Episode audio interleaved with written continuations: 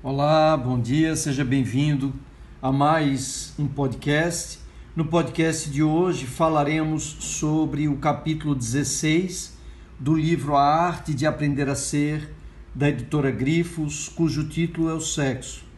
Nós vamos falar sobre sexo, esse tema tão importante na existência humana, particularmente abordando como, infelizmente, todos os tabus e mitos que envolvem a sexualidade humana terminam causando enorme dor enorme sofrimento em tantos seres, apesar de, claro, também causar, é, proporcionar muito prazer. Vamos falar sobre o machismo e vamos desmistificar muito do que se fala ou do que se defende em relação ao sexo, particularmente em relação ao que é natural e o que não é natural. Se junte a nós Todas as segundas-feiras, às 20 horas, nós fazemos os satsangs e discutimos cada um dos capítulos do livro A Arte de Aprender a Ser.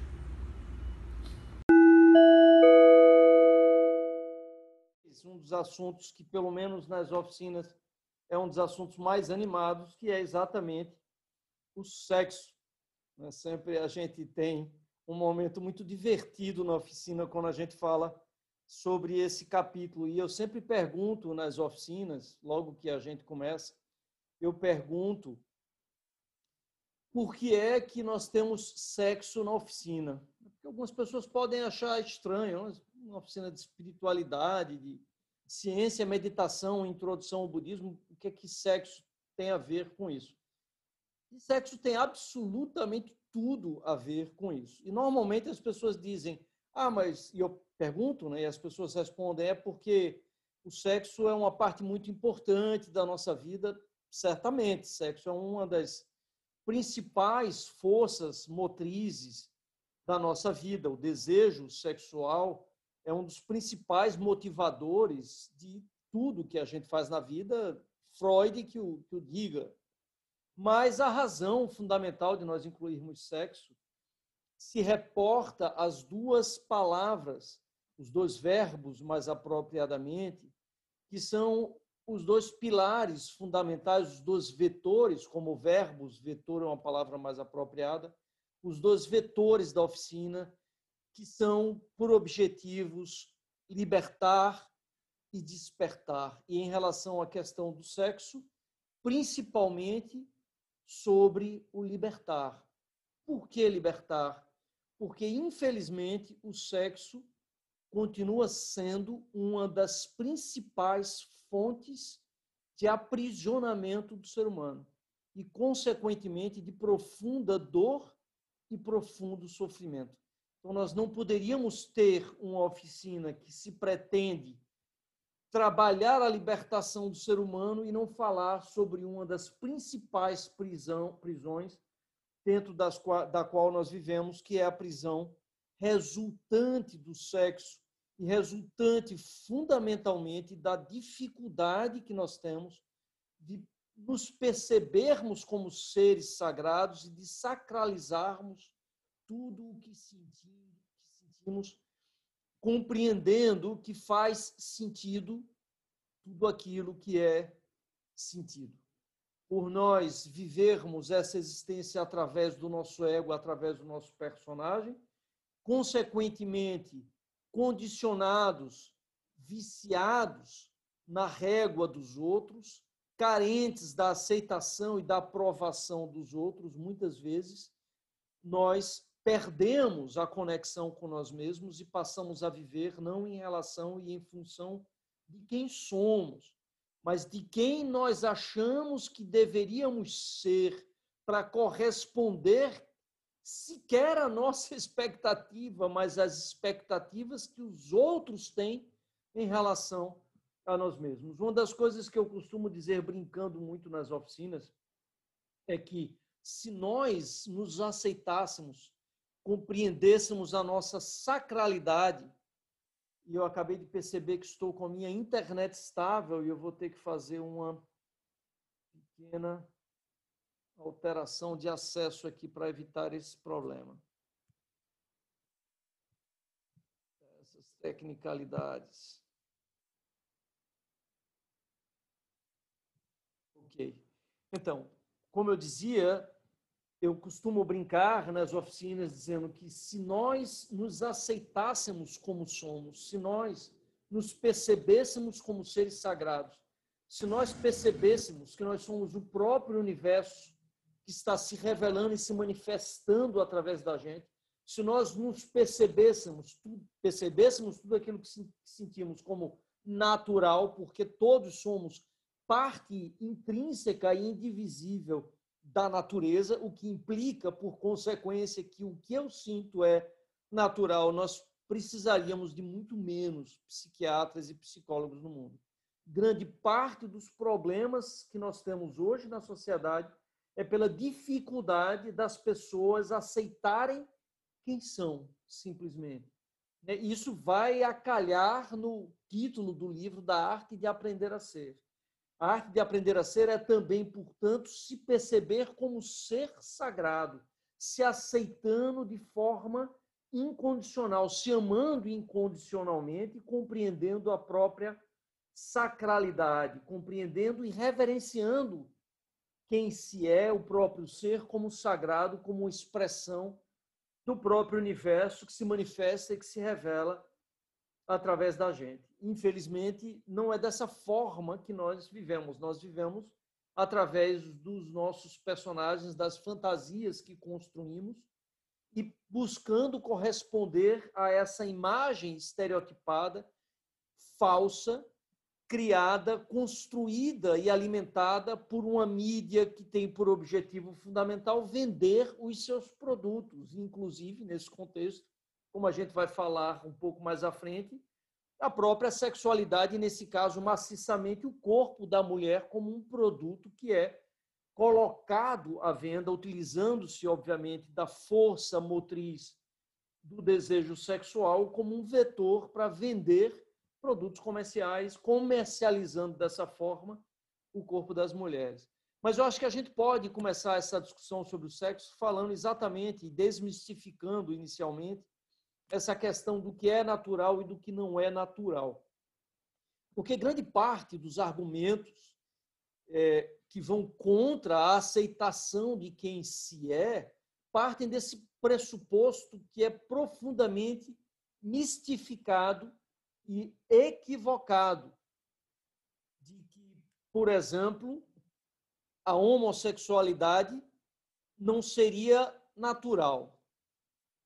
E aí, se alguém, obviamente, defende esse, esse pressuposto, cabe perguntar a essa pessoa que acha que homossexualidade não seria natural, se fazer sexo com preservativo, por exemplo, não seria exatamente a mesma coisa.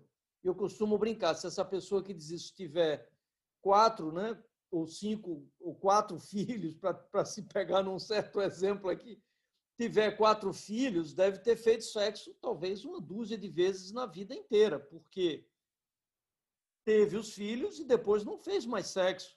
E a pessoa vai dizer: não, eu sou muito macho, eu fiz muito mais do que isso. Na verdade, eu me dei o trabalho de calcular, se nós considerarmos o número médio de relações sexuais que os casais têm numa vida plena dos 15 aos 75 anos aí, considerando aí os 70 anos como vida média, 99,95% das vezes que nós fazemos sexo não é com fins reprodutivos. Ou seja, nós só fazemos sexo com fins reprodutivos 0,05% das vezes. Então, essa é a primeira desmistificação necessária sobre o que é natural e o que não é natural.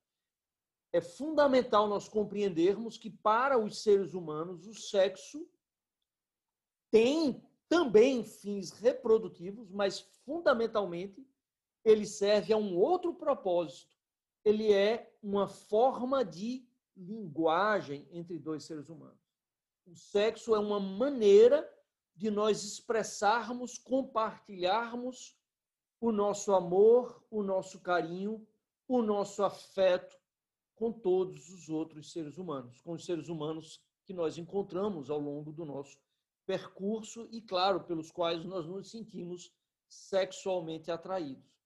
Então, essa é a, é, é a grande verdade. 99,95% das vezes que nós fazemos sexo, nós fazemos utilizando o sexo como uma forma de linguagem, como compartilhamento de sensações prazerosas, como uma maneira de expressarmos o nosso carinho, o nosso amor, o nosso afeto, o nosso prazer, por que não, com outros seres pelos quais nós nos sentimos sexualmente atraídos.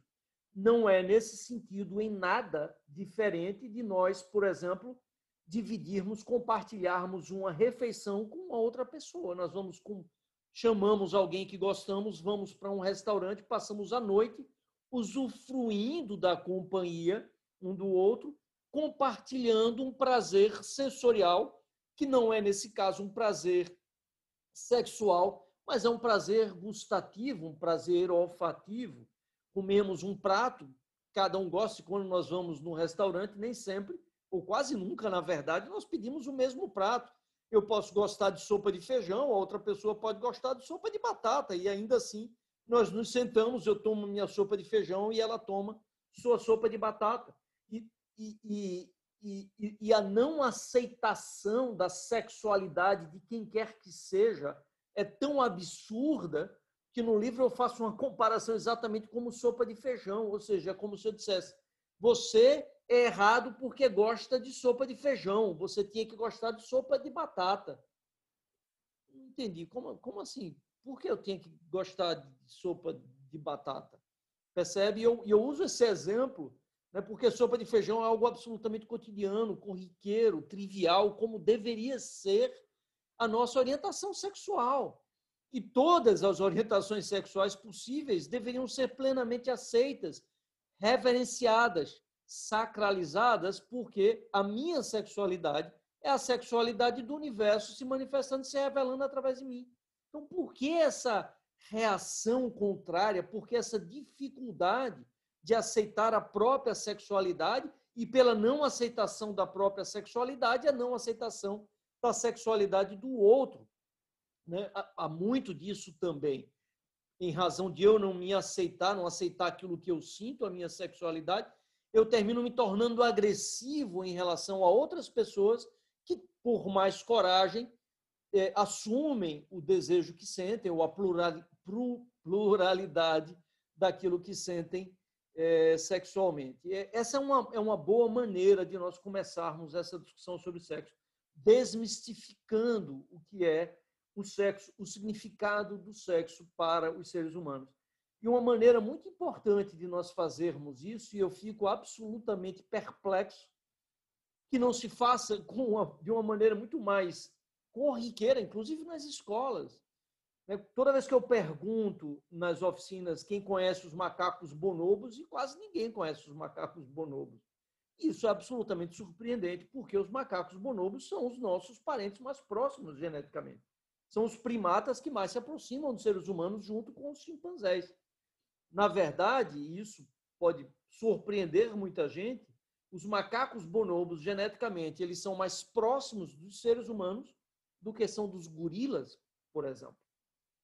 E ocorre que há 4 milhões de anos atrás, mais uma vez, isso foi ontem na história da vida, da evolução da vida, lembrando que a vida começou há 4 bilhões de anos atrás, então 4 milhões de anos representa apenas um milésimo da história da evolução da vida no planeta Terra, não é nada. Então, em termos evolutivos, ontem nós éramos uma mesma espécie de primata que se diferenciou entre o macaco bonobo, o chimpanzé e os seres humanos. Então nós dividíamos, dividimos provavelmente um ancestral comum, é o que todos os dados disponíveis parecem indicar que esses três, essas três espécies de primatas tiveram, tivemos um ancestral comum. A gente tem uma dificuldade muito grande de se perceber como como macaco, né?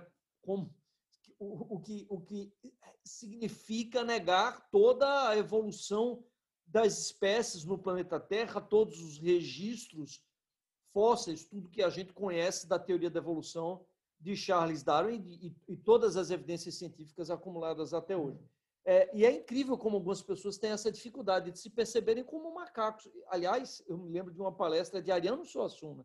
ele não aceitava a teoria da evolução, por exemplo, né? o que é algo surpreendente, alguém tão iluminado de várias formas, mas tinha essa dificuldade de aceitar a evolução das espécies e compreender que o ser humano é um descendente de um macaco e é, é primo dos macacos. Nós temos um pouco mais de massa cinzenta, uma capacidade de processamento das informações melhor, mas isso não nos torna, é, na essência, animal diferentes dos macacos. Nós continuamos a ser macacos. Macacos mais inteligentes e com menos pelos, mas ainda assim nós somos primatas e, portanto, somos macacos, originalmente.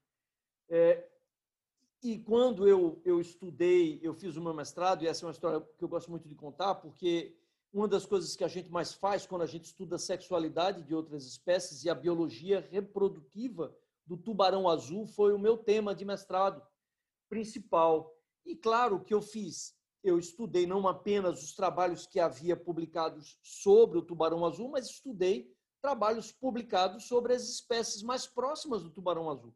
Porque estudando as espécies mais próximas, isso ajudava muito, e ajudou de fato, a compreender é, o ciclo reprodutivo, a sexualidade do tubarão azul do ponto de vista da sua biologia reprodutiva, período de gestação, é, período de, de cópula, é, é, época de, de, de parto, e, e, enfim, todas as características, número de, de filhotes, por exemplo, e, estudar as espécies próximas, portanto, é uma das primeiras coisas que a gente faz em qualquer estudo de biologia, análise comparativa, como de anatomia comparada, quando a gente está estudando anatomia, o próprio, o próprio estudo filogenético ele é fortemente fundamentado na análise comparativa, é a primeira coisa que a gente faz para entender uma determinada espécie. E, portanto, se eu quero entender melhor a sexualidade humana, nada mais lógico do que estudar a sexualidade dos parentes mais próximos do ser humano, que são os macacos bonobos e os macacos chimpanzés. E quando eu, eu vou estudar os macacos bonobos e os chimpanzés, eu encontro nos bonobos, que são, mais uma vez, os nossos parentes mais próximos, uma sociedade extremamente pacífica. Talvez, talvez não, certamente, entre todos os primatas, os macacos bonobos são o exemplo mais pacífico de sociedade entre todos os primatas. E nessa sociedade dos bonobos, o sexo é utilizado como uma forma de linguagem de uma maneira muito mais trivial e corriqueira do que entre os seres humanos. Os macacos bonobos basicamente fazem sexo para tudo e o tempo inteiro. Então, dois macacos se encontram, fazem sexo como uma forma de se cumprimentar, então, eles usam o sexo em praticamente tudo que permeia a sociedade dos bonobos. Todos fazem sexo com todos. Então, os é, macacos machos fazem sexo com macacos machos, macacas fêmeas com macacas fêmeas, é, fêmea com macho, macho com fêmea, todas as formas que você puder imaginar de, de, de práticas sexuais você encontra nos bonobos, inclusive com várias posições, várias formas de se praticar o ato sexual. E são os nossos parentes mais próximos, percebe? E aí vem um detalhe que é extremamente interessante e que é uma possível, provável, eu diria, explicação para a divergência que houve entre os bonobos, os chimpanzés e os seres humanos. Teria sido uma grande seca na África, onde hoje situa-se a Tanzânia, é, há alguns milhões de anos atrás.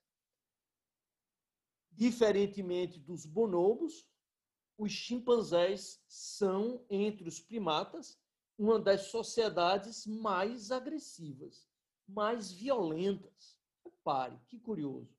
Os nossos dois parentes mais próximos têm sexualidades diametralmente opostas. No caso dos bonobos, o sexo é utilizado mais do que nos seres humanos como uma forma de linguagem e como uma maneira de pacificar a sociedade, como instrumento de pacificação da sociedade. Já nos chimpanzés, o sexo é utilizado, sobretudo, como um instrumento de dominação dos machos em relação às fêmeas. Então, os machos têm que copular com todas as fêmeas quase como um rito de passagem. E eles espancam as fêmeas com frequência. O infanticídio é um fato corriqueiro entre os chimpanzés, ou seja, o assassinato de chimpanzés bebês. Se o macho encontra uma fêmea que está com um bebê chimpanzé e ele não copulou com aquela fêmea, ele tende a matar aquele bebê. Por quê? Porque ele sabe que aquele bebê não pode ter sido dele. Então, as fêmeas também buscam copular com todos os machos para evitar que os seus filhotes sejam assassinados. E são corriqueiramente espancadas pelos machos. Percebe? Então, nessa sociedade dos chimpanzés, ela é uma sociedade profundamente patriarcal, muito mais do que as sociedades humanas, em que as fêmeas são muito mais subjugadas e espancadas, ainda mais do que nas sociedades humanas, quando a gente já vive um patriarcado com uma extrema violência é, em relação às fêmeas. Portanto, é inescapável a conclusão de que nós estamos, no nosso processo evolutivo, nós estamos muito mais próximos dos chimpanzés do que dos bonobos. Existem teorias que buscam explicar essa diferença, já que descendemos de um mesmo ancestral, e uma delas, que me parece extremamente plausível, é de que houve essa seca que eu mencionei, e no local onde essa seca aconteceu e existia esse mesmo ancestral comum, existiam também os gorilas, que vivem no chão, até hoje, onde habitam os chimpanzés, os gorilas estão presentes. Então, quando os gorilas estão presentes, os chimpanzés não podem descer para se alimentar perto do chão. Porque eles vão disputar território com os gorilas, que são muito mais fortes. Então, eles são obrigados a se alimentar dos frutos das árvores. Isso obriga os chimpanzés a se dispersarem muito mais. Isso obriga, consequentemente, reparem, as fêmeas a ficarem muito mais distantes umas das outras. Além disso, os machos sempre chegam nas áreas de alimentação primeiro que as fêmeas. Por quê? Porque as fêmeas têm que levar os filhotes. Isso demanda muito mais esforço, muito mais tempo, e quando elas chegam, muitas vezes o alimento que ali havia naquelas árvores frutíferas já foi consumido pelos machos e elas têm que se espalhar muito mais. Então, isso fez com que as fêmeas com que se tornasse muito mais difícil para as fêmeas estabelecerem alianças entre si, facilitando em contrapartida muito mais a dominação dos machos em relação às fêmeas. Já no caso dos bonobos, quando a seca passou, eles conseguiram sobreviver, mas os gorilas que viviam no chão não. Então, nas áreas onde existem bonobos, eles têm o alimento disponível no chão, em muito maior quantidade. Então, as fêmeas não precisam se dispersar para tão longe. E o fato delas permanecerem, poderem permanecer muito mais próximas, permitiu que elas criassem vínculos muito mais fortes e se aliassem e com essa aliança equilibrassem a relação de sexo com os machos. E a consequência disso é que a sociedade dos bonobos ela é muito mais equilibrada em termos de gênero. Não há a dominação de um gênero em relação ao outro. É uma sociedade muito mais equilibrada e, por ser muito mais equilibrada em termos de gênero, é muito mais pacífica.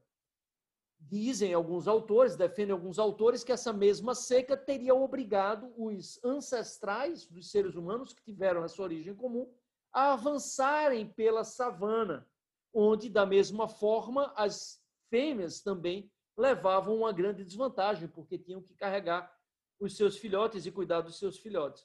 E por essa razão, é, a sociedade humana teria se tornado muito mais patriarcal do que a sociedade dos bonobos.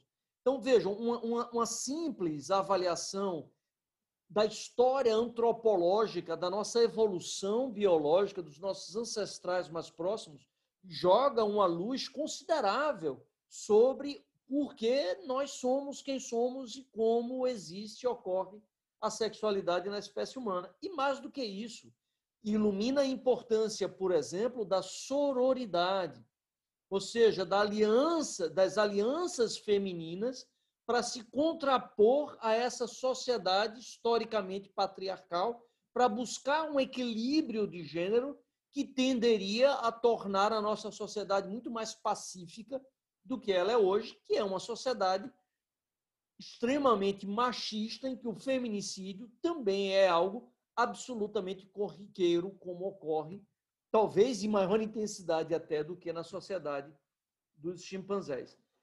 É, um das, dos aspectos curiosos é que isso, isso foi utilizado, inclusive, pelas religiões. A gente percebe como, e, e de uma maneira muito esperta pelo patriarcado, obviamente.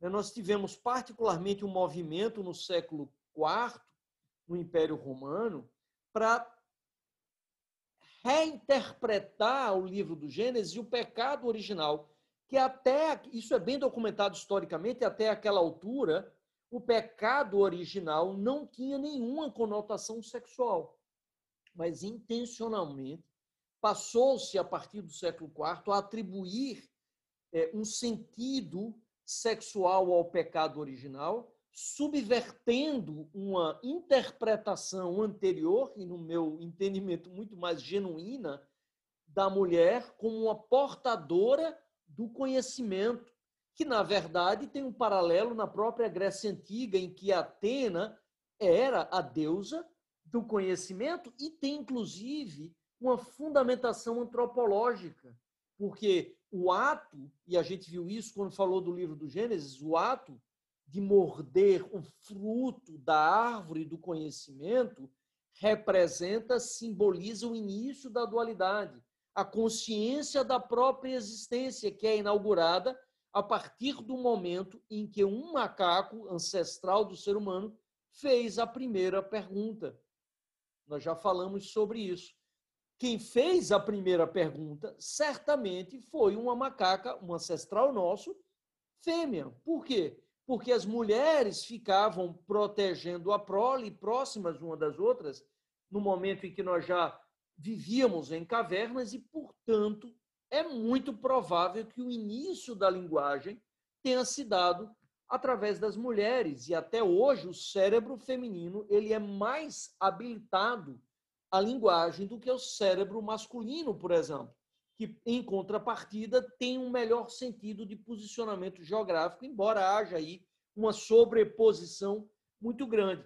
Mas isso faz sentido, porque o ser humano, o, o homem saía para caçar e viajava para buscar o alimento e, portanto, tinha que ter um senso de orientação melhor do que as mulheres que certamente desenvolveram uma interação mais intensa em uma linguagem mais fluida. Portanto, a mulher, a linguagem deve ter vindo principalmente através das mulheres na espécie humana e, portanto, as mulheres foram as portadoras do conhecimento né, do, do fogo sagrado do conhecimento roubado dos deuses, nesse caso, que foi que foi a linguagem. Mas essa essa essa posição, esse papel sagrado da mulher como portadora do conhecimento foi subvertido e transformado em pecado. Ela agora já não era mais a portadora do conhecimento, mas a portadora do pecado. Então a mulher é suja, ela é que incita o pecado. E é claro que essa visão, essa releitura, era extremamente, e continua sendo extremamente conveniente, e obviamente é uma sociedade fortemente patriarcal, num patriarcado que se exacerbou ao longo de todos esses anos, em algumas religiões, como nas religiões muçulmanas, em alguns casos extremos, a mulher não pode sequer expor parte alguma do seu corpo em público, tem que viver completamente escondidas por trás de uma burca, porque o corpo feminino é visto como a causa do pecado e que, obviamente, coloca toda a culpa na mulher e exime o homem de toda responsabilidade pelo ato sexual, por qualquer envolvimento sexual que venha, que venha acontecer. Então é interessante a gente ter essa visão da perspectiva antropológica para entender, inclusive, por que é que nós nos tornamos essa sociedade fortemente patriarcal é, que somos hoje. E, nesse sentido, é importante a gente entender que o machismo, portanto, isso é outra coisa que eu falo bastante na oficina e no livro, não é uma propriedade dos homens. Não é que os homens são machistas. A sociedade é profundamente machista. O machismo está nas mulheres também. Muitas mulheres são muito mais machistas do que muitos homens. Então, não é uma propriedade exclusiva dos homens. Na verdade, permeia toda a sociedade. A gente vive imerso em um machismo estrutural que é extremamente difícil de se perceber. E eu sou um exemplo vivo disso. Eu narro um momento no livro em que eu vivenciei uma experiência que para mim foi inesquecível e que mudou completamente a minha perspectiva em relação é, ao machismo. Eu assisti um filme belíssimo é, de Léo Laca, que fez Oficina, inclusive, que é um cineasta pernambucano maravilhoso, e fez um filme é, lindíssimo, que é Permanência. Recomendo a todos assistirem, um filme terno, doce. E eu assisti esse filme é, muito intenso, humanamente, enfim. E no final do filme houve um debate, e nesse debate é, havia um, algumas feministas, foi um debate feminista, e, e elas começaram dizendo, Léo, eu acho que o seu filme é um filme muito terno, muito doce, mas eu comecei a embrulhar o estômago a partir da terceira cena. Eu disse, hã? Como assim? Porque o seu filme é profundamente machista. Eu digo, machista? Elas conseguiram ver machismo nesse filme? Eu não tinha visto nenhum machismo no filme. Mas elas começaram a explicar por que o filme era machista. Por exemplo, o seu personagem central é um homem. E todos os personagens femininos são satélites em torno desse personagem central. Então, os diálogos são estruturados em cima é, e em função do personagem masculino. Eu disse, nossa, é verdade. E mais do que isso, aparece no frontais da mulher, não aparece no frontais dos homens. E aí eu pergunto a vocês, quantos filmes vocês já assistiram em que aparece a mulher com no frontal, mas não aparece o homem com no frontal? Por que isso? Porque, claro, é um reflexo direto da sociedade profundamente machista em que a gente vive, em que o corpo da mulher é banalizado, é comercializado, é vendido como um produto, é objetificado, é transformado em um objeto. Desde a exposição da sexualidade feminina muito maior do que a, a, exposição da sexualidade masculina, que é protegida. O nu masculino raramente aparece, porque isso protege a privacidade do homem, percebe? Até as propagandas mais é, escancaradas de cerveja, em que o corpo da mulher é colocado como a própria cerveja. Então, você usa o corpo da mulher, você está vendendo, na verdade, o corpo feminino. Na verdade, você está vendendo a cerveja através de um corpo feminino. Se você parar para pensar, o que é que cerveja tem a ver com o corpo da mulher? Absolutamente nada. Mas ele é usado como um instrumento de venda, ele é usado como objeto de venda de comercialização.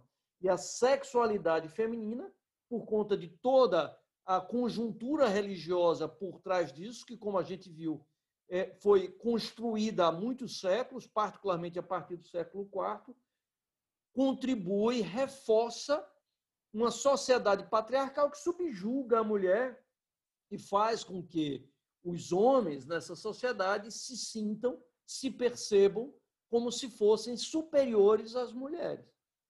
Isso permeia absolutamente tudo e só vai se transformar quando todos nós compreendermos isso e passarmos a ser efetivos na ação contra esse tipo de atitude. Isso significa, por exemplo, se posicionar claramente quando um coleguinha, uma coleguinha, um amiguinho, isso é mais comum entre os homens, por exemplo, é, fizer uma piada em que a mulher é colocada como objeto e alguém dizer, olha, isso não é legal, cara, porque isso objetifica a mulher, percebe? Transforma a mulher num objeto. Ou, por exemplo, participar de um grupo de WhatsApp entre homens em que basicamente só se posta, os amigos entre si só postam pornografia com os corpos das mulheres, como se isso fosse algo divertido. Não, não é divertido como se isso fosse algo legal. Não, isso não é legal. Isso é muito ruim, porque isso distancia a percepção dessas mulheres, da mulher de uma maneira geral, como um ser sagrado que deve ser, como nós todos, reverenciado e sacralizado. É, então, todos nós temos que estar muito, muito, muito mais vigilantes, e isso, para mim, é por isso que eu narro essa história do filme, porque eu passei a enxergar o mundo de outra maneira completamente diferente. Eu saí daquele debate vendo machismo em todo canto, e em, em todas as falas, praticamente, sabe? E, e é importante que a gente leve essa mensagem para que a gente possa transformar essa realidade. Para terminar, e eu gostaria de voltar à questão do, do que é natural e do que não é natural, e a gente traz vários exemplos no livro que são maravilhosos da biologia. Né? Então, enfim, eu, e, eu me restringi a uma dúzia, talvez, de exemplos, mas existem centenas, talvez milhares de exemplos. Né? A começar pela homossexualidade, nós temos mais de 1.500 1.500 espécies de animais em que a homossexualidade já foi bem documentada, desde de vermes até vertebrados superiores, chegando, claro, nos bonobos, em que a homossexualidade é, é, tão cotidiana quanto a heterossexualidade. Como nós vimos, o sexo é simplesmente uma linguagem usada indistintamente do gênero ou da anatomia da anatomia do órgão sexual. A anatomia do órgão sexual tem pouca importância nesse contexto. Mas nós temos, por exemplo, espécies que são hermafroditas, em que o mesmo ser produz os gametas masculinos e femininos. Tem espécies que, dependendo da circunstância, produzem só gametas masculinos, em outros casos, só femininos ou os dois, dependendo das circunstâncias. As ostras, por exemplo, elas podem ser macho ou fêmea. Se você colocar ostras machos, 50 ostras machos no aquário, metade delas vai virar fêmea, para poder viabilizar a reprodução. Percebe? Onde, onde é que fica essa separação aí da, do, do, do sexo ser natural ou não ser natural? Né? É, a gente tem peixes, por exemplo, que até uma fase da vida são machos. A partir de uma certa idade, eles se tornam fêmeas. Temos o contrário também, peixes que todos nascem fêmeas e a partir de uma certa idade se tornam machos.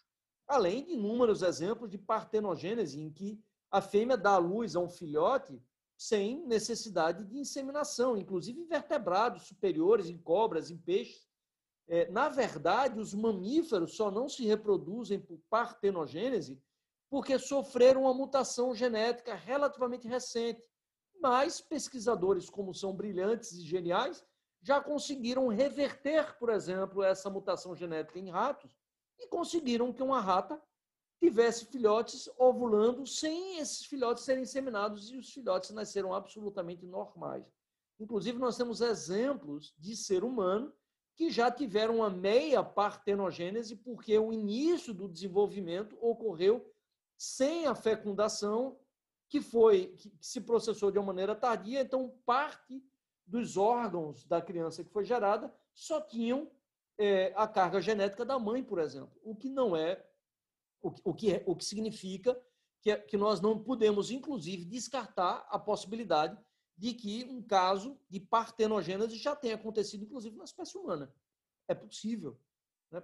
Uma, basta uma, um, essa anomalia genética não estar é, ativa e você pode, eventualmente, ter um caso de ser humano, por exemplo, que possa ter uma partenogênese, uma mulher que possa ter um filho sem nunca ter sido inseminada. É possível. Já se conseguiu fazer isso em laboratório com outros mamíferos, como os ratos, por exemplo. Obviamente, a partir de uma manipulação genética.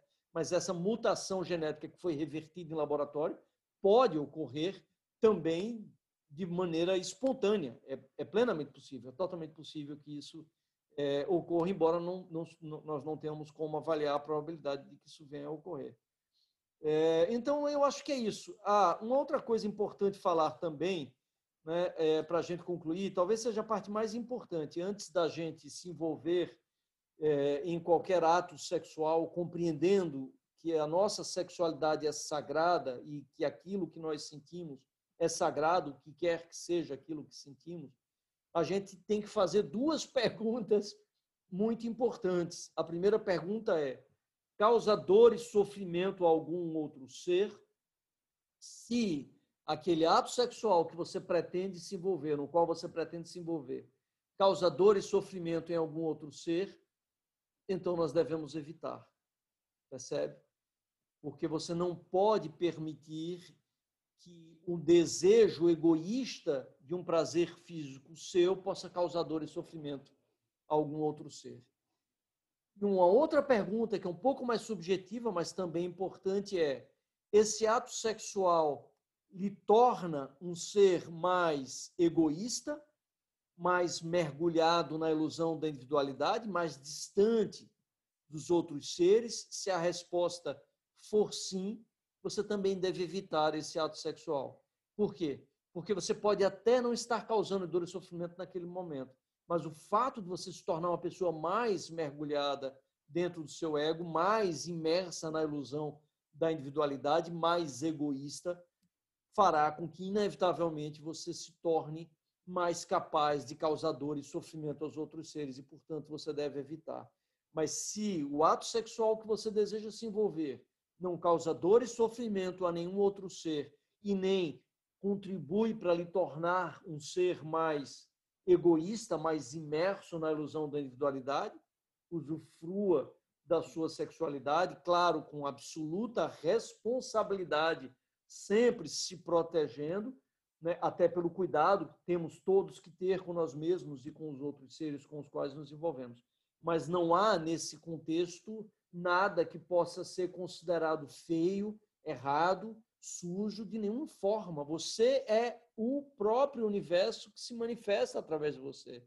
Então, o qualquer que seja o ato sexual que você se envolva, desde que salvaguardadas essas duas perguntas, ele é sagrado, porque ele é o universo fazendo sexo através de você. Você é o próprio universo envolvido em um ato sexual.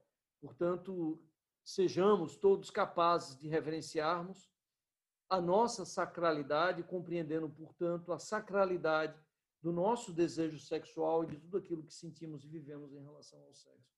E aí tem uma pergunta final que eu gostaria de deixar como reflexão. Na verdade, é uma das coisas que mais que sempre me causou muita dor e aliás é como eu começo até o, capítulo do livro, sabe? Eu começo o capítulo desse livro falando sobre sexo com algumas manchetes reais. Essas vou ler rapidamente aqui para vocês. Rejeitado pela família, jovem gay de 16 anos se mata em São Paulo. Jovem se mata após post desabafo sobre preconceito dos pais e hipocrisias familiares. Menina se enforca por não conseguir contar aos pais que é homossexual. Travesti é morta a facadas na Avenida Leste-Oeste. Menino de nove anos se mata após se assumir gay na escola. Passou quatro dias sofrendo bullying e sendo encorajado a tirar a própria vida. Como é possível isso? Como é possível tamanho sofrimento simplesmente por sermos quem somos. Nós possamos colocar, é, fazer da missão de desmistificar a nossa sexualidade uma das, das missões mais importantes da nossa, da nossa existência, para que nós possamos viver num mundo mais, muito mais em paz, em que as pessoas se aceitem e aceitem é, todos os outros seres como são, simplesmente, para muito além da sua sexualidade mas que passa fundamentalmente pela sexualidade, porque, infelizmente, é um dos aspectos da existência humana mais estigmatizados. E aí eu vou terminar, é, porque essa é uma pergunta que sempre fazem. Aliás, dois aspectos sempre levantam muito nas oficinas. Primeiro, em relação à questão das prostitutas. Né? Ah, e fazer sexo com prostitutas ou prostitutos, isso não seria é, não, não, teria algum problema, no meu entendimento, e obviamente essa é uma visão que cada um, é uma avaliação que cada um tem que ter, teria um enorme problema. Por duas razões, principalmente. A primeira delas é porque nós não temos jamais como saber se a prostituta ou o prostituto que estão se envolvendo naquele ato sexual não estão fazendo aquilo mergulhados em profunda dor em profundo sofrimento, se sentindo profundamente humilhados e fazendo aquilo por sobrevivência. Mesmo que essa pessoa diga que não é esse o caso, e mesmo que existam pessoas que possam viver isso sem sem nenhuma culpa e, e, e, e possa até fazer isso por prazer. Aqui não vai nenhum julgamento a quem pratica a prostituição, ou seja, ao prostituto ou a prostituta. Não estou julgando eles de nenhuma forma. O que eu estou julgando é, é o outro lado que paga pelo serviço que eles oferecem. Porque nós não temos como saber o que eles estão sentindo naquele momento. E por não termos condição de saber, não podemos correr o risco de estarmos causando imensa dor, imenso sofrimento àquele ser. Além disso, a pergunta que também temos que fazer, que é a segunda pergunta: será que pagarmos uma outra pessoa para usarmos o seu corpo, pagarmos um ser sagrado para usarmos o seu corpo físico, para obtermos prazer, será que isso nos torna mais ou menos egoístas, mais ou menos mergulhados na ilusão do nosso ego? Para mim, a resposta é muito clara, muito evidente, por essa razão deve ser evitada.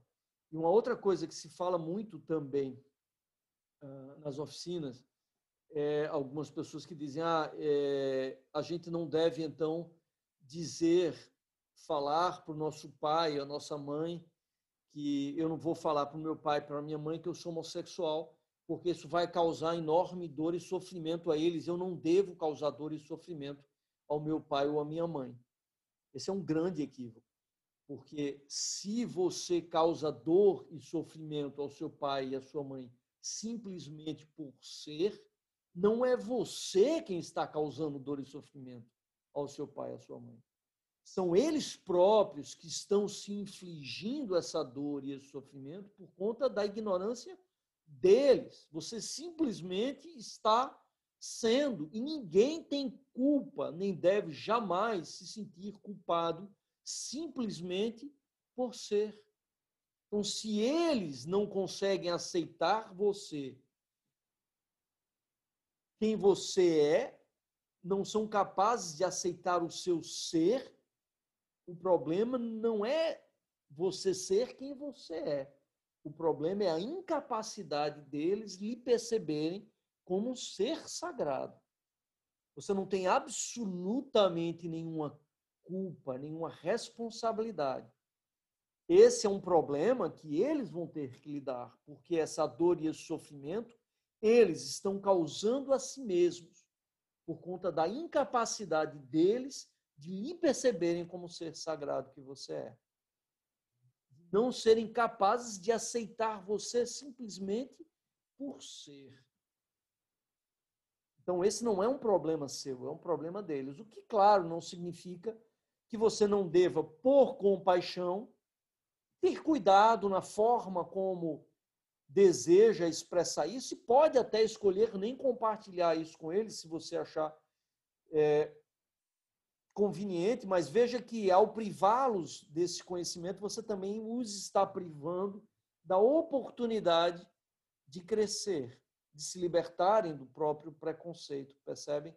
Então, omitir e mentir para aquelas pessoas que nós amamos é roubar delas a oportunidade delas também crescerem. É claro que isso, em alguns casos, é difícil demais e não se culpe jamais, em nenhuma hipótese, por contar, da mesma forma que não se culpe em nenhuma hipótese por não contar. Cada um vive eh, as próprias circunstâncias e sabe os limites daquilo que é capaz ou não é capaz de lidar. E essa é uma escolha que cada um tem que fazer, sem culpas, sobretudo.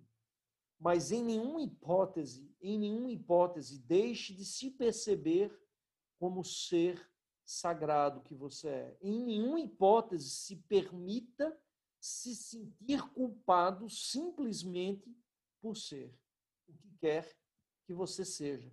Porque o que você é, é o universo sendo através de você. Regrudev.